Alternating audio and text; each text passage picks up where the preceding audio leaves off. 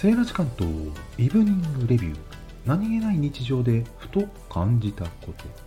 最近のトイレって壁にリモコンついてるタイプ。増えましたね。けどね。電池消耗してるとレスポンス悪かったりするしカチカチ何度も押したり。取り付け位置によっては便座本体の方が手に届きやすかったりするんですよ。暗闇でも手探りで見つかるしね。